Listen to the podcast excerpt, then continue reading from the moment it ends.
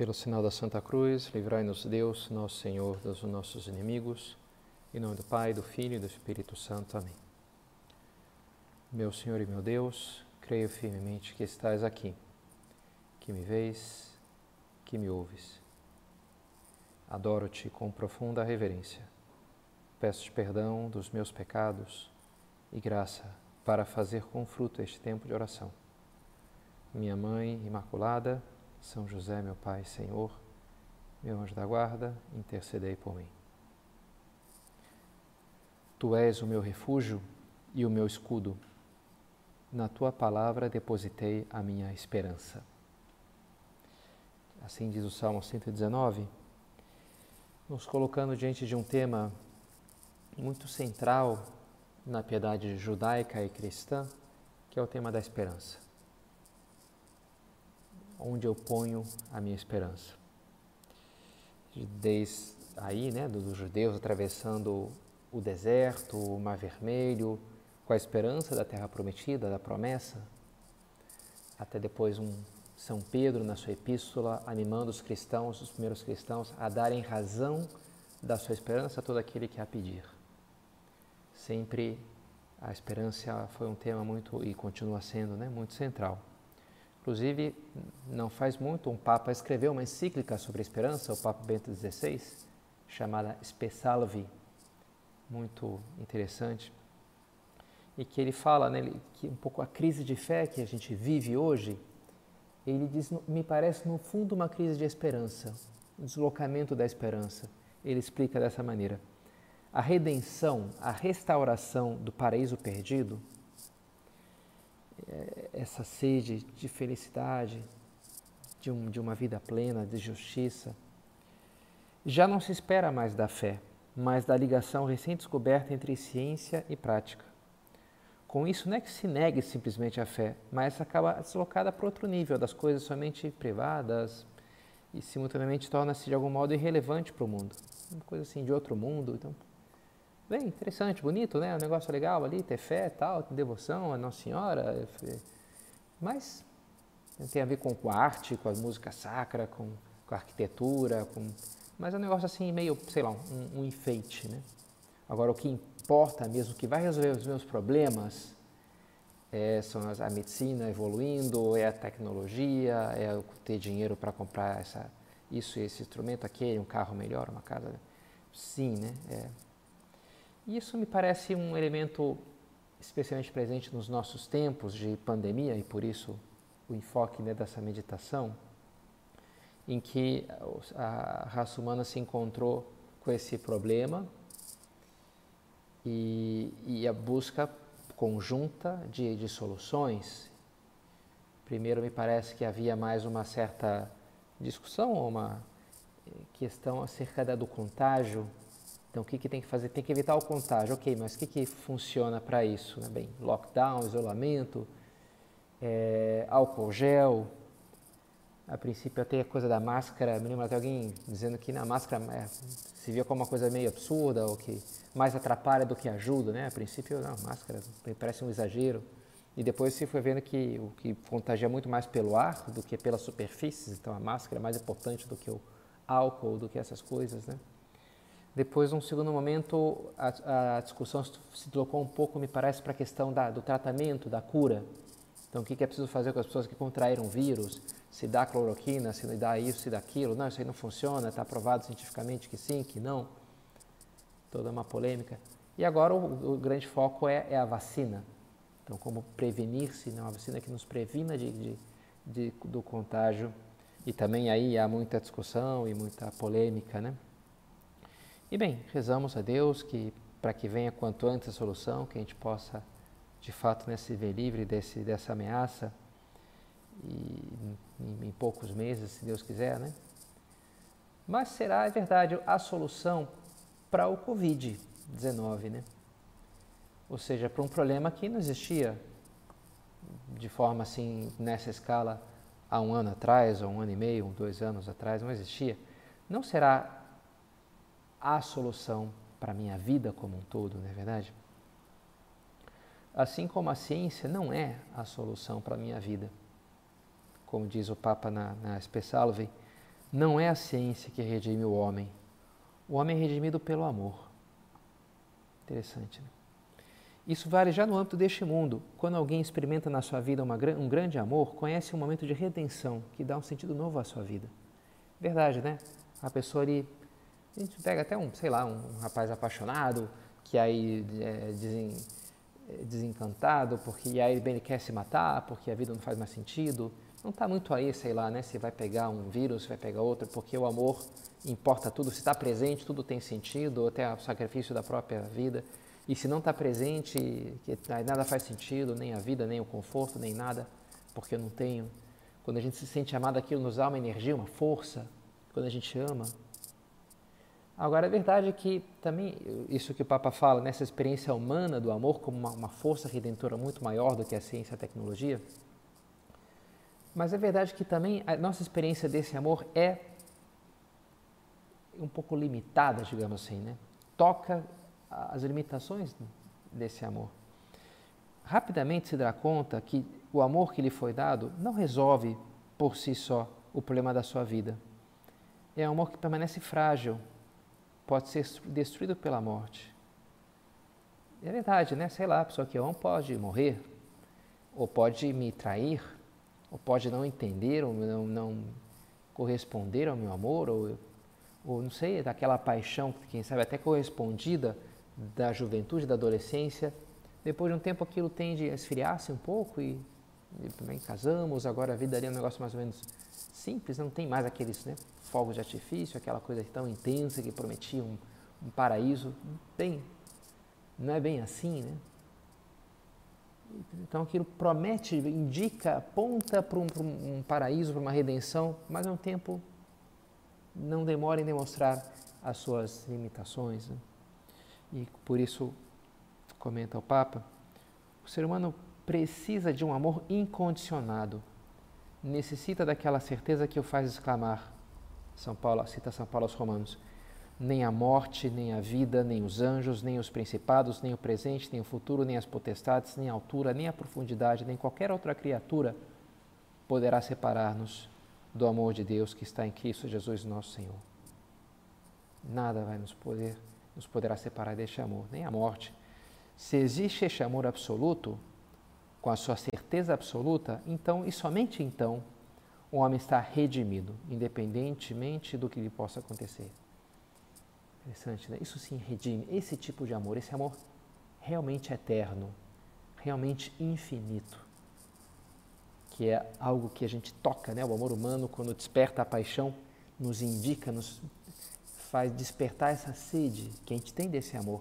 Mas no fundo desse amor a gente não vai encontrar uma pessoa muito que nos ame, muito bela, que seja muito bondosa. A gente vai encontrar isso em Deus. Nele está a verdadeira salvação, a verdadeira solução da nossa vida. Né?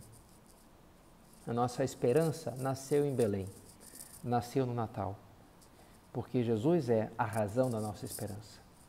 É isso, né? Dar a razão da nossa esperança é apresentar Cristo para as pessoas, olha, e a sua vida, a sua morte, a ressurreição.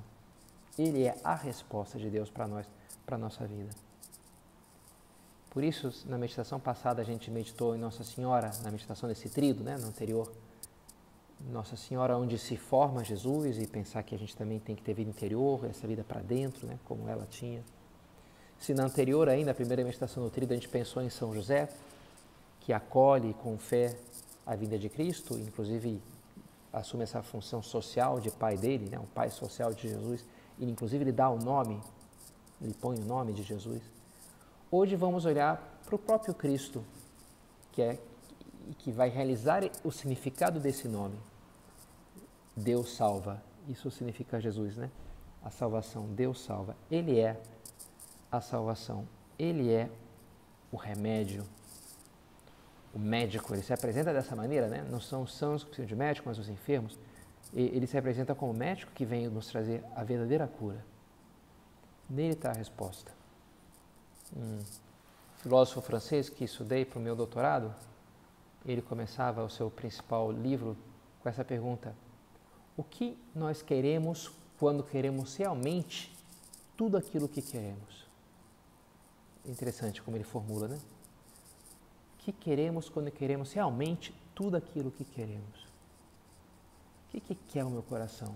É, esse livro, A História Sem Fim, explora muito essa coisa do desejo mais profundo do coração e, e, o personagem vai buscando os vários desejos e acha que é aquilo, mas depois vê que não, e acha que é outra coisa e vê que não.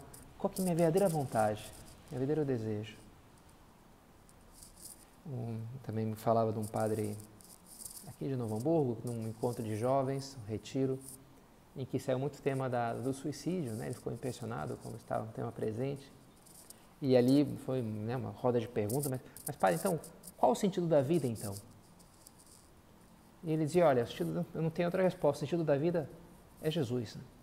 é Cristo, é o sentido da vida, é, que é, o, é a porta para o céu, é, é o próprio céu que veio a nós, é Deus é o amor de Deus que me cura, que, que entrega, que, que, que, se entrega por amor.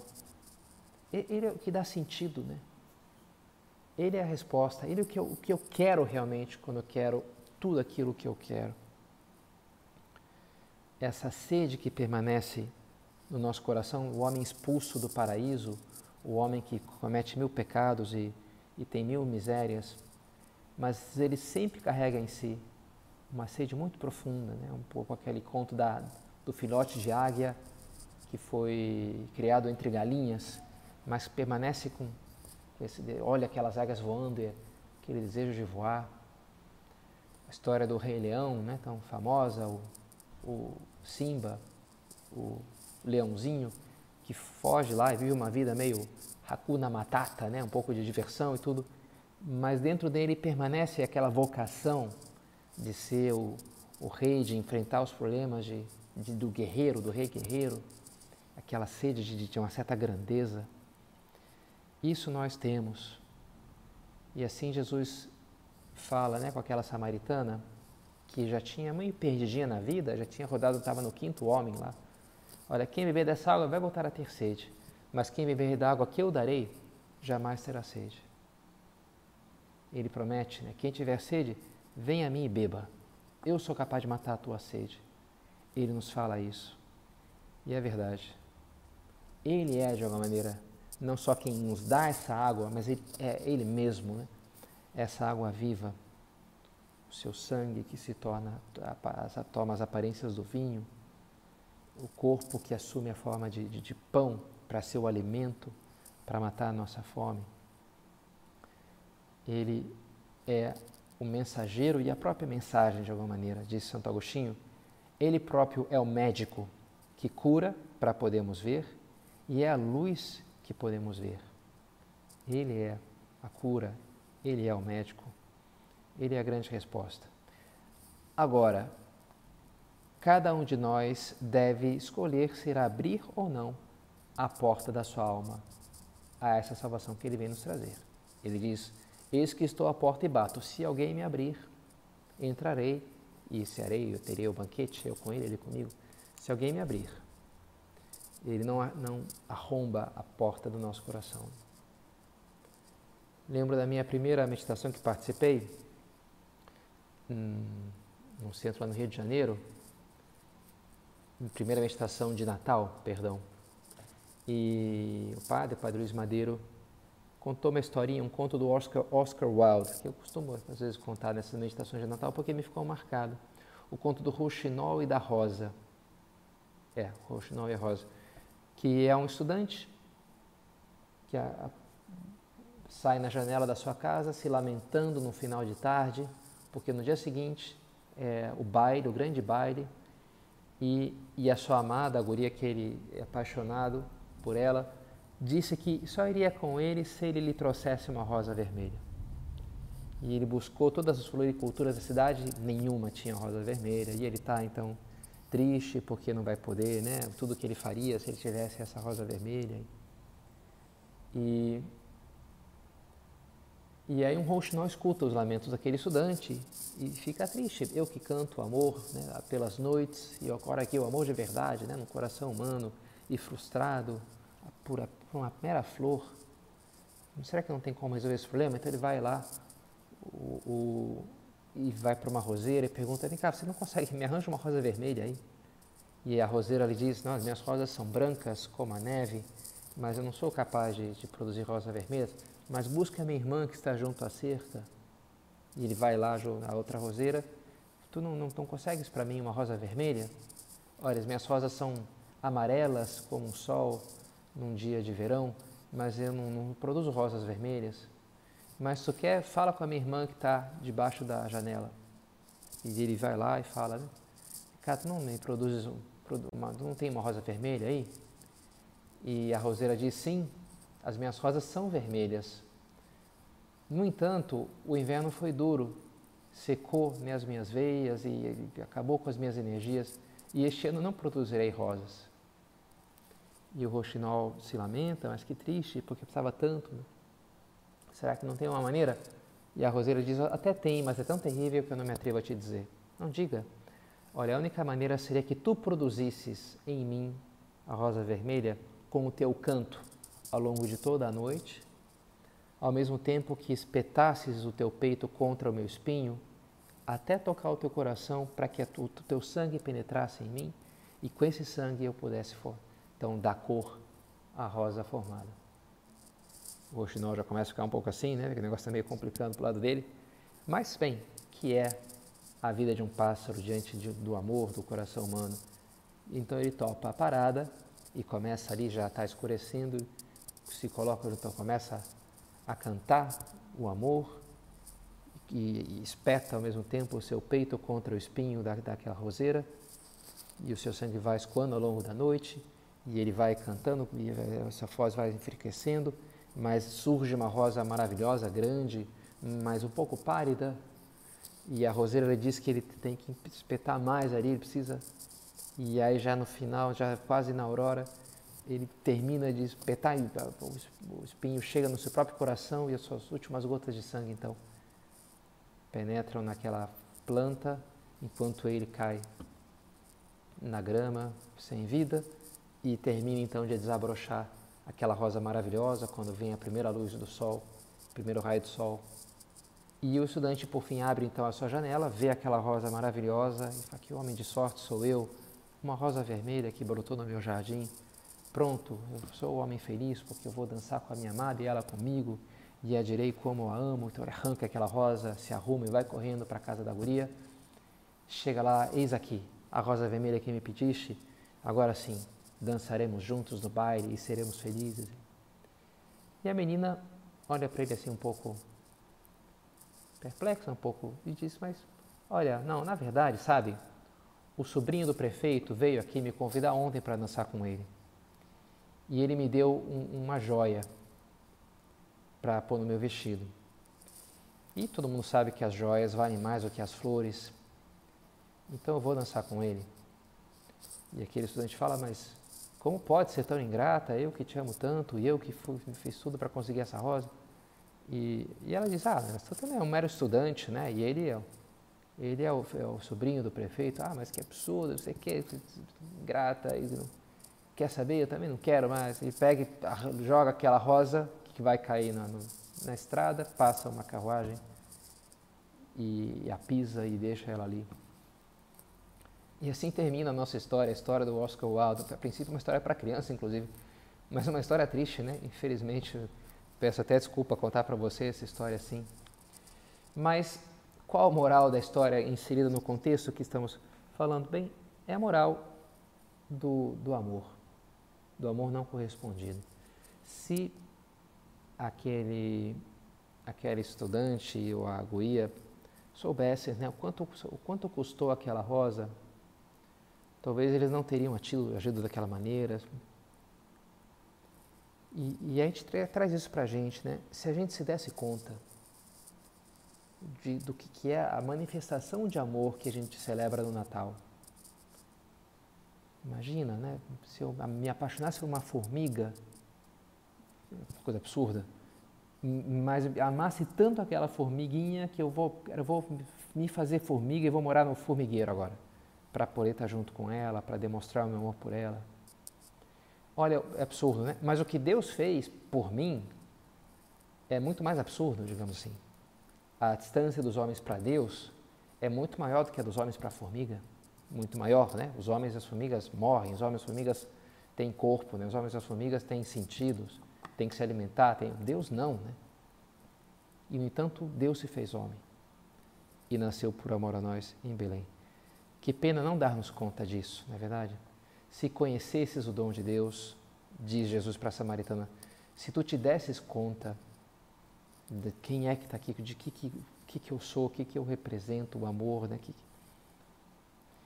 não sei, né? imaginar o que seria a nossa vida hoje se Jesus não tivesse vindo, não tivesse morrido por nós na cruz, não, não tivéssemos aberto o céu. Que vida sem perspectiva né? de salvação, de... Então, isso a gente tem que ter, sabe, essa gratidão, esse sentido da grandeza do amor de Deus por nós. A moral cristã, a vida cristã, cristã em geral, nasce daí, né? A moral cristã não não devemos vê-la como um conjunto de regras ou coisas difíceis que eu tenho que fazer para demonstrar que eu mereço. Não, merecer não mereço nada, né? A, é, a vida cristã é, é, é, o amor, é viver o amor de Deus, abrir-nos ao amor de Deus por nós e depois a tudo que isso, abrir-nos de verdade, é, com tudo que isso leva, todas as consequências que vêm daí. Um deixar-nos amar profundamente, o que necessariamente implica um amar em troca, né? Eu tendo a pensar que um egoísta que não sabe amar, ou que ama muito pouquinho, hum, ele tem algo, tem alguma barreira para receber o amor. Se ele dá pouco, é porque ele recebe pouco. Talvez não por culpa do, do emissor, de quem o ama, mas por, alguma barreira que ele não terminou de remover ainda, que ele não é capaz de se dar conta do amor das pessoas, dos seus pais, dos seus amigos, então ele é, ele é egoísta. Agora, na medida que a gente se abre totalmente para receber amor, o amor de alguém, não temos como frear esse. É, é, me parece que é algo necessário, sabe? É uma, uma reação física ali nesse. De amar em troca, amar em troca. Sic nos amante, quis non red amare, diz o Adeste Fidelis, esse hino de Natal, né? Aquele que assim nos amou, quem não amará em troca, né? Sic nos amante, nos ama tanto, quis non red amare, quem não amará em troca? Não tem como na medida que eu me dou conta desse amor de Cristo por mim. Esse ano de 2020, vários acontecimentos, um que me marcou um pouquinho foi um falecimento de um padre espanhol chamado Dom Luís de Moya. É, eu morei com ele lá na Espanha, quando eu estudava na Universidade de Navarra, e e ele era um padre tetraplégico. Ah, fazer, ano que vem ia fazer 20 anos que ele teve um acidente de carro e ficou tetraplégico. Acordou no hospital sem conseguir mover nem as, as, os braços nem os pés. E ele continuou agindo como sacerdote, atuando, criou um, um site chamado Fluvium, que tem a ver com, significa rio em latim, que tem a ver com Fluvium Patis, como um rio de paz. O, a newsletter, o informativo dele chegou a ter, tinha mais de 100 mil inscritos, fazia muitas entrevistas, morava lá todo mês praticamente, ele saía algum programa na televisão, alguma coisa, alguém vinha entrevistá-lo para algum site, né? Sobretudo nessas questões pró-vida, contra a eutanásia. É, alguma vez eu recebia muitos e-mails, eu era encarregado dos computadores naquela época, então quando dava pau no computador do Dom Luiz era assim, urgência, prioridade máxima, porque muita coisa dependia ali do seu trabalho naquele computador, né? Ele usava um, um joystick assim com, com o queixo que assoprava, o clique era o sopro dele, bem interessante. Ele tinha uma cadeira de rodas também que ele movia com o queixo. E ele até era bem rapidinho, ele ia pela casa assim, quase, né, tirando raspinhas assim nas coisas, e era, tinha uma boa manobra Dom Luiz, né.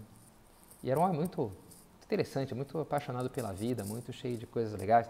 E as pessoas buscavam ele. Eu me lembro ele me pediu para ver uma resposta lá do, do e-mail em português. Ele, claro, ele vivia um, um cuidado ali de não ficar expondo as coisas que lhe chegavam, como qualquer sacerdote, né?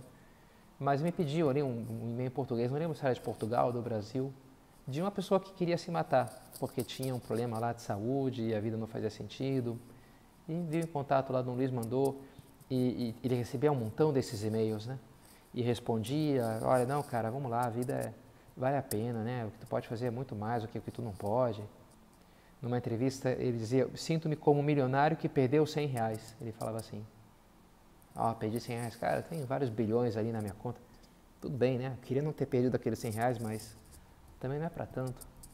O que eu tenho é muito mais do que eu perdi, né? Um pouco ele dizia isso com muita vibração. Escreveu um livro é, sobre La Marcha, em português, Uma Vida sobre Rodas, acho que é o título em português.